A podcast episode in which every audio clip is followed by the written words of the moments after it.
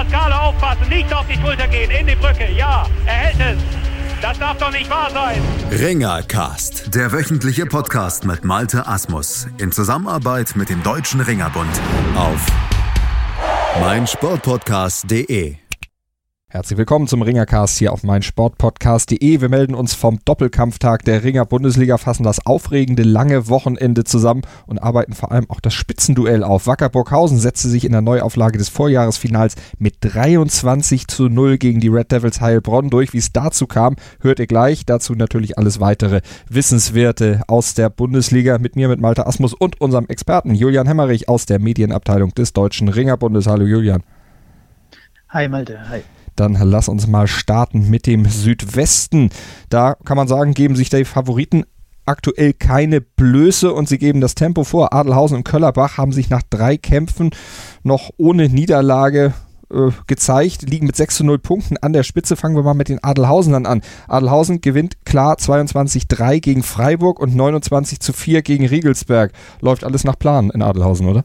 Ja, auf jeden Fall. Also wir haben ja letzte Woche schon drüber gesprochen. Ähm, Adelhausens Kader ist zwar deutlich dünner als in den Vorjahren, äh, dennoch, solange es keine Ausfälle gibt, immer noch ganz, ganz stark besetzt und auf jeden Fall ein tiefer Playoff-Kandidat. Also für die kann es wieder weit gehen.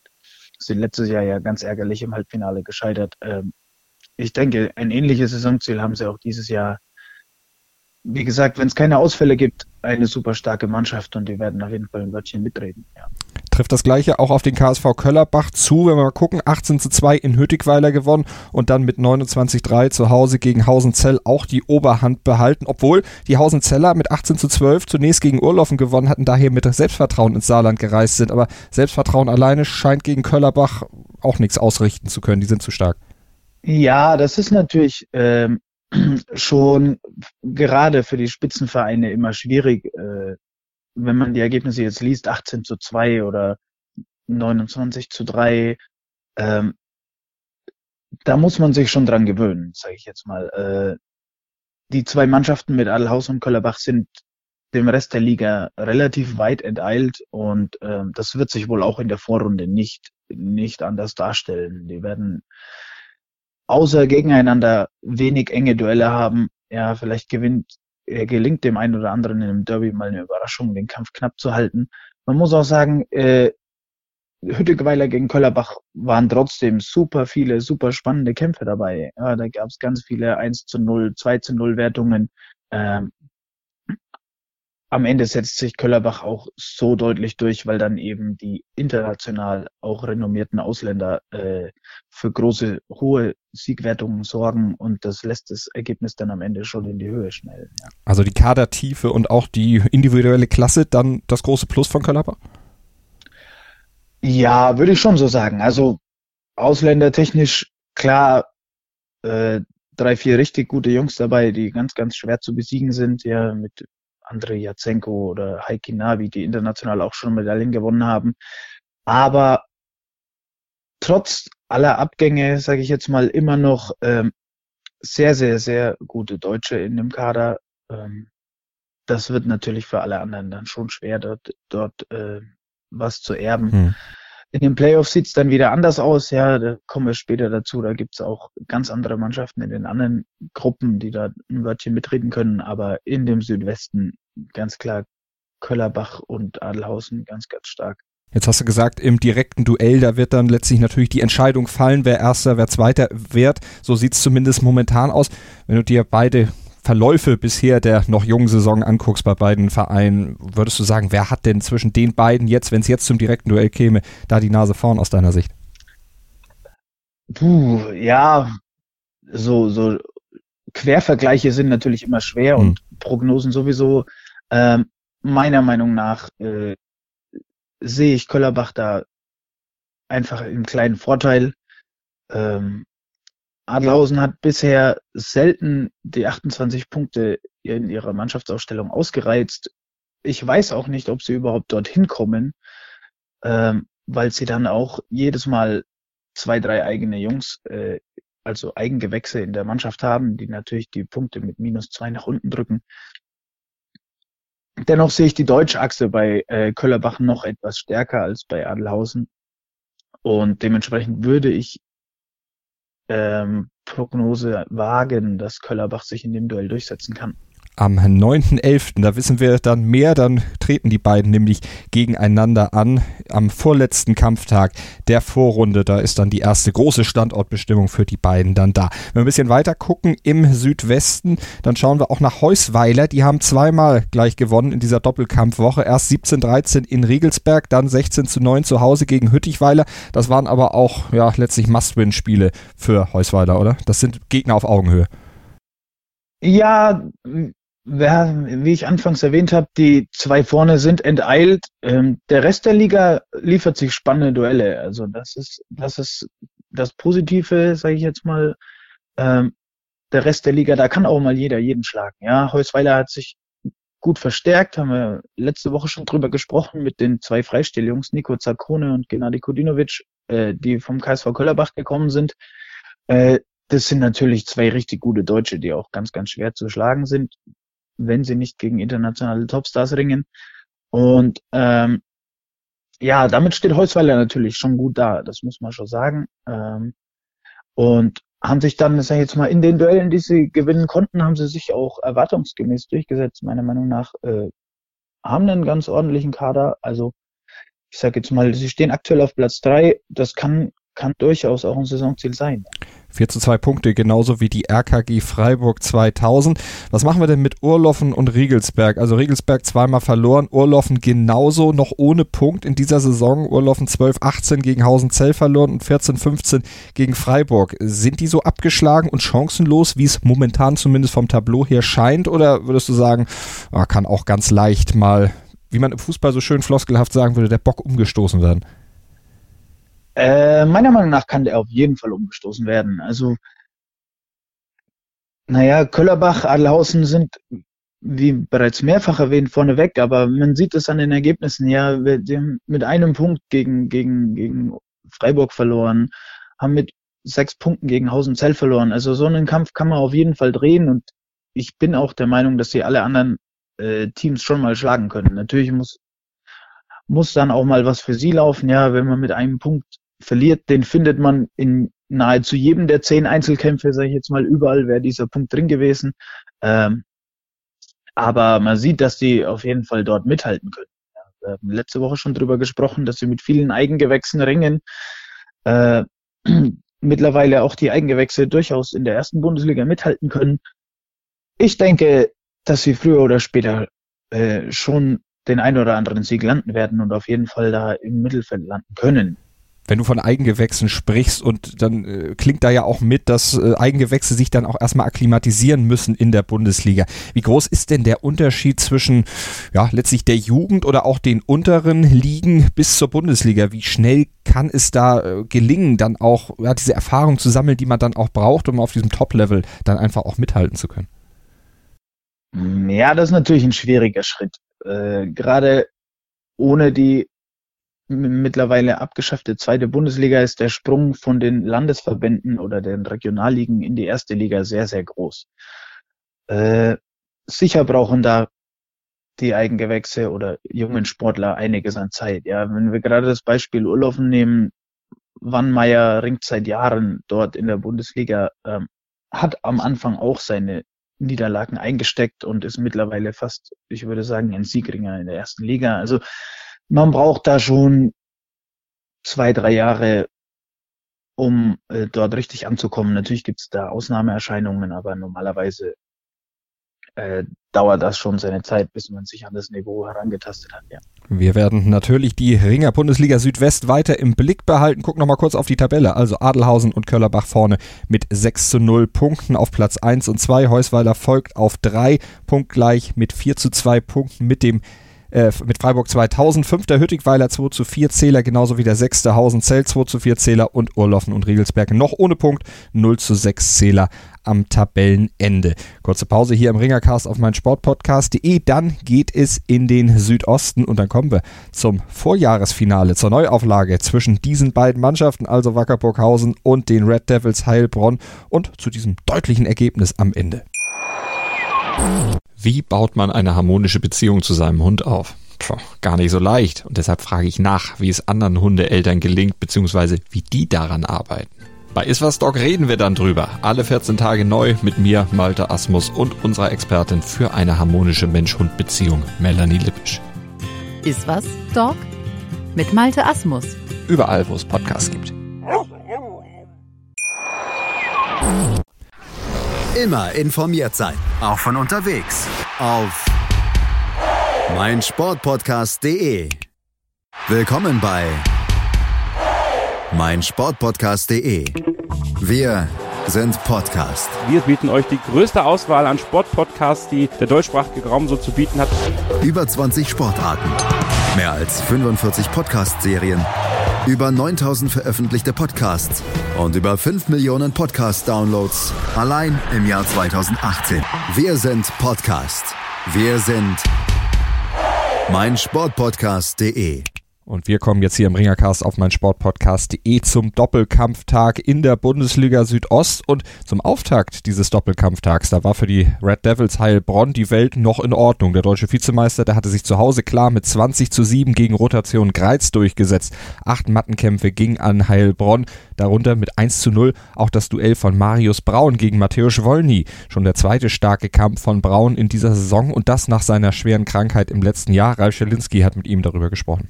Jetzt eigentlich letztes Mal schon äh, einen Schlüsselkampf gehabt, heute auch wieder äh, so starke Leistung. Woher Ja, kommt die Form Dank. jetzt wieder? Ja, äh, ich trainiere, ich habe halt weiter trainiert, ich habe nicht aufgehört zu trainieren und ist klar, nach, wenn, nachdem ich so abgebaut hatte, das braucht halt seine Zeit wieder, bis man da auf einem gewissen Leistungsniveau ist. Und ähm, ja, ich hoffe, dass es langsam wieder zurückkommt. Zumindest haben es jetzt die Ergebnisse mal so gezeigt, aber das waren jetzt zwei Kämpfe und ähm, ob sich das weiter so bestätigt, werden wir dann noch sehen. Ja, bist du wieder auf dem Level jetzt von, von vorher? Oder, äh, Das ist schwer zu sagen, also ähm, ja, keine Ahnung. okay, aber Ja. so viel. Ich fühle mich alles, jedenfalls alles, gut. Alles wieder ich fühle mich gut, ja. Ja, ist alles okay. Okay, Ja. und ja gut, passt, danke dir. Okay, danke. Vier Viererwertungen hatten die Red Devils gegen Greiz feiern können, darunter auch den Sieg von Dustin Scherf über Alexander Grebenzikov. Der hatte allerdings schon an der Waage festgestanden, denn der der hatte allerdings schon an der Waage festgestanden, denn der Greizer, der hatte mehr Kilo auf den Rippen, als für die griechisch-römisch-Klasse bis 61 Kilogramm erlaubt waren. Und auch darüber hat Ralf Schelinski mit Dustin Scherf im Anschluss seines Kampfes gesprochen. Ich würde eigentlich mal interessieren, äh, wie geht man in den Kampf, wenn man schon im Voraus weiß, äh, dass, er, dass der Kampf gewonnen ist? Durch die äh, Gewichtsgeschichte vom Gegner.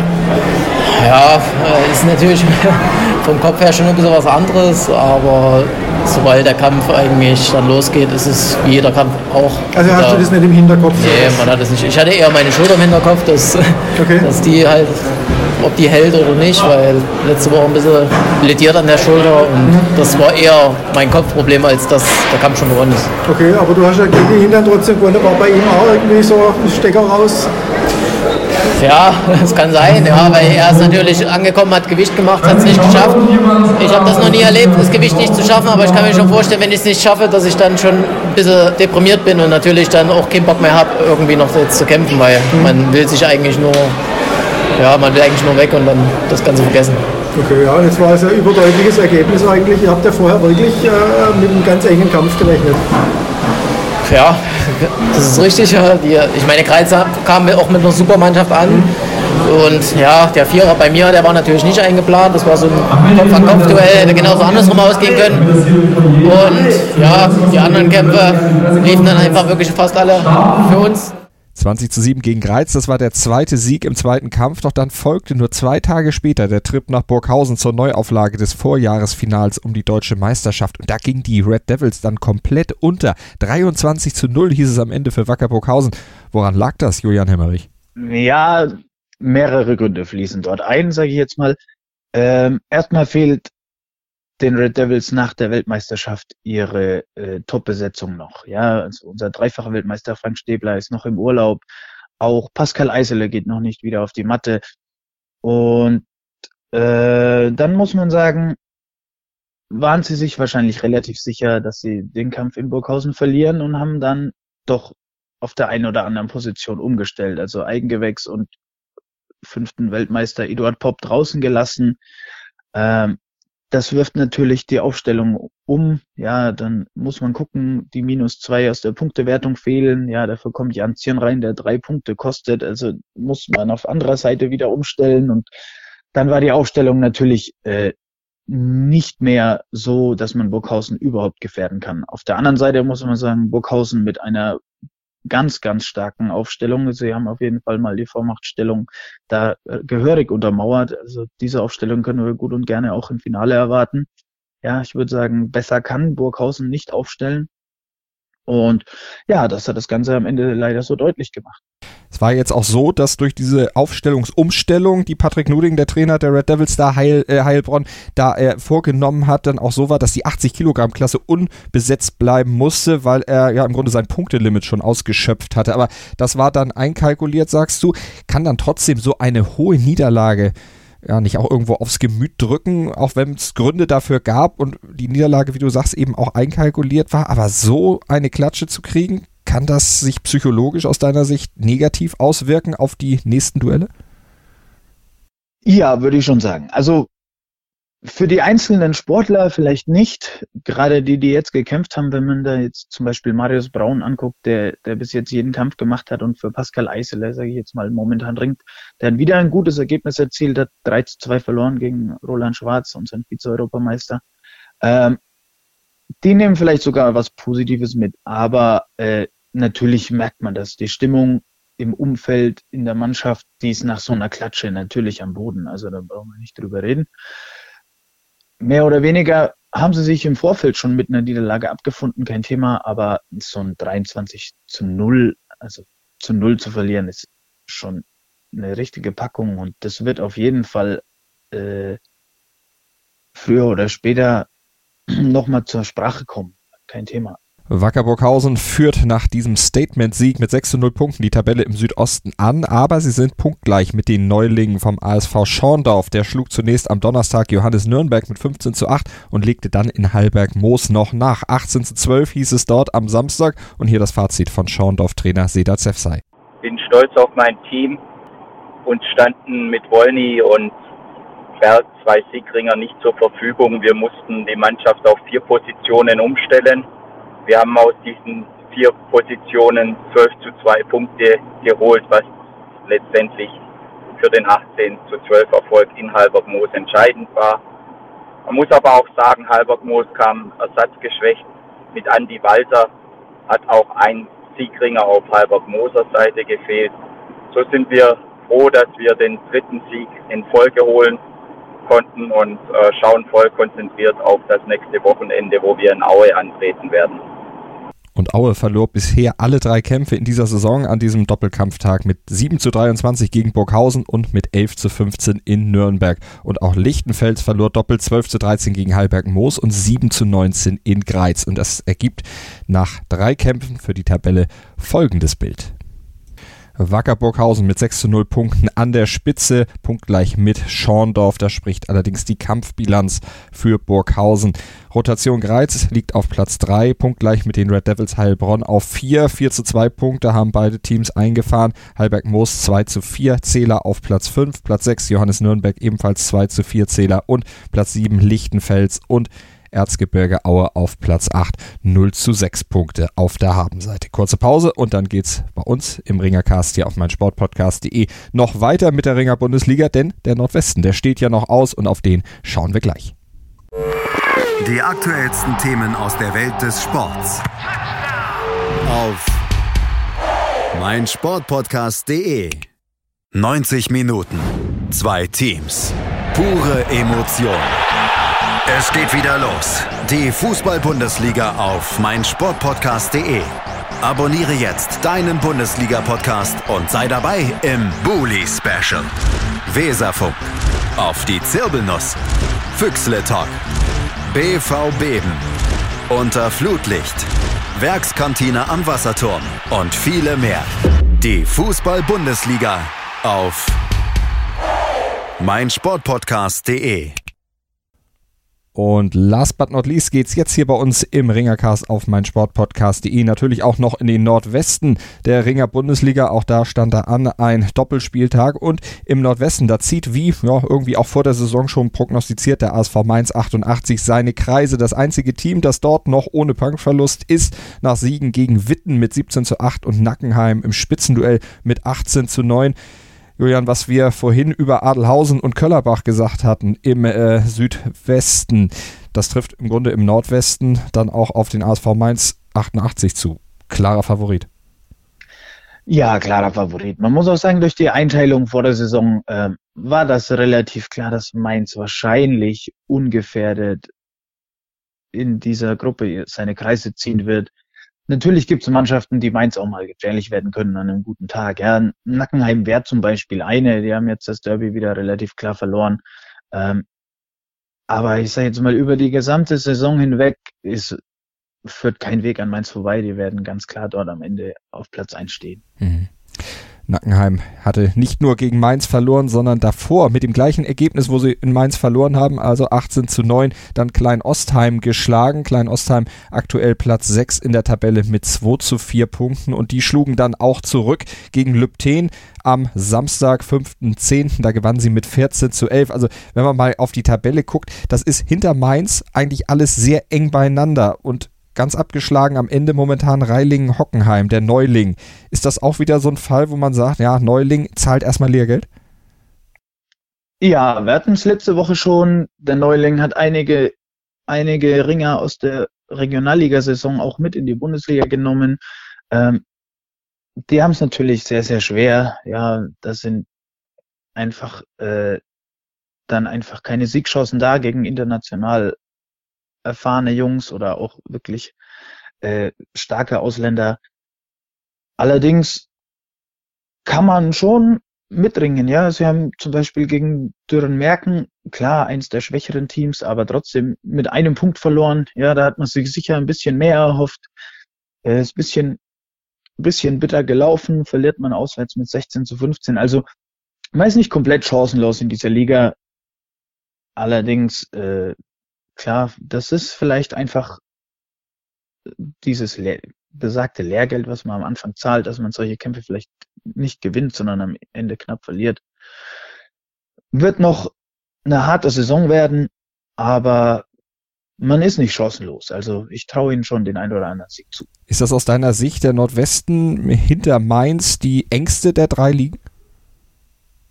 Oh, das ist wirklich schwer zu sagen. Auch wie wir gerade eben schon hatten, der Südwesten ist hinter den beiden Spitzenteams eine richtig, richtig enge Sache.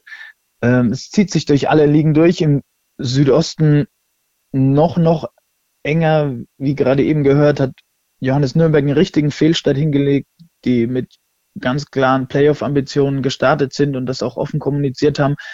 Ähm, dort ist vielleicht außer Burghausen die ausgeglichenste Liga, weil wirklich jeder jeden schlagen kann.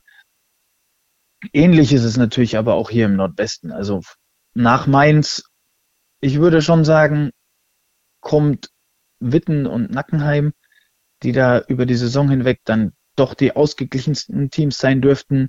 Dennoch können die natürlich auch gegen jeden verlieren. Ja, mhm. das ist überhaupt kein Thema.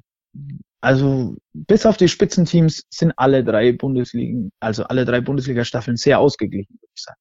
Und Lübten feierte im Nordwesten jetzt an diesem Doppelkampftag sein Debüt, den Saisonstart. Die gewannen erst bei Reilingen-Hockenheim mit 18 zu 10 und dann verloren sie zu Hause mit 11 zu 14 gegen Klein-Ostheim. Lübten also auch in die Saison gestartet. Damit jetzt alle Mannschaften erstmal mit Punkten ausgestattet. Wie es da weitergeht im Nordwesten, das werden wir natürlich im Ringercast hier auf meinsportpodcast.de genau unter die Lupe nehmen. Wie selbstverständlich auch in beiden anderen Ligen in der Bundesliga. Immer mittwochs bei uns im Programm hier auf auf Sportpodcast.de mit mir, mit Malte Asmus, aber vor allem auch mit Julian Hemmerich, dem Experten vom Deutschen Ringerbund. Julian, vielen Dank für diese Woche. Jawohl, hat mir Spaß gemacht. Bis nächste Woche.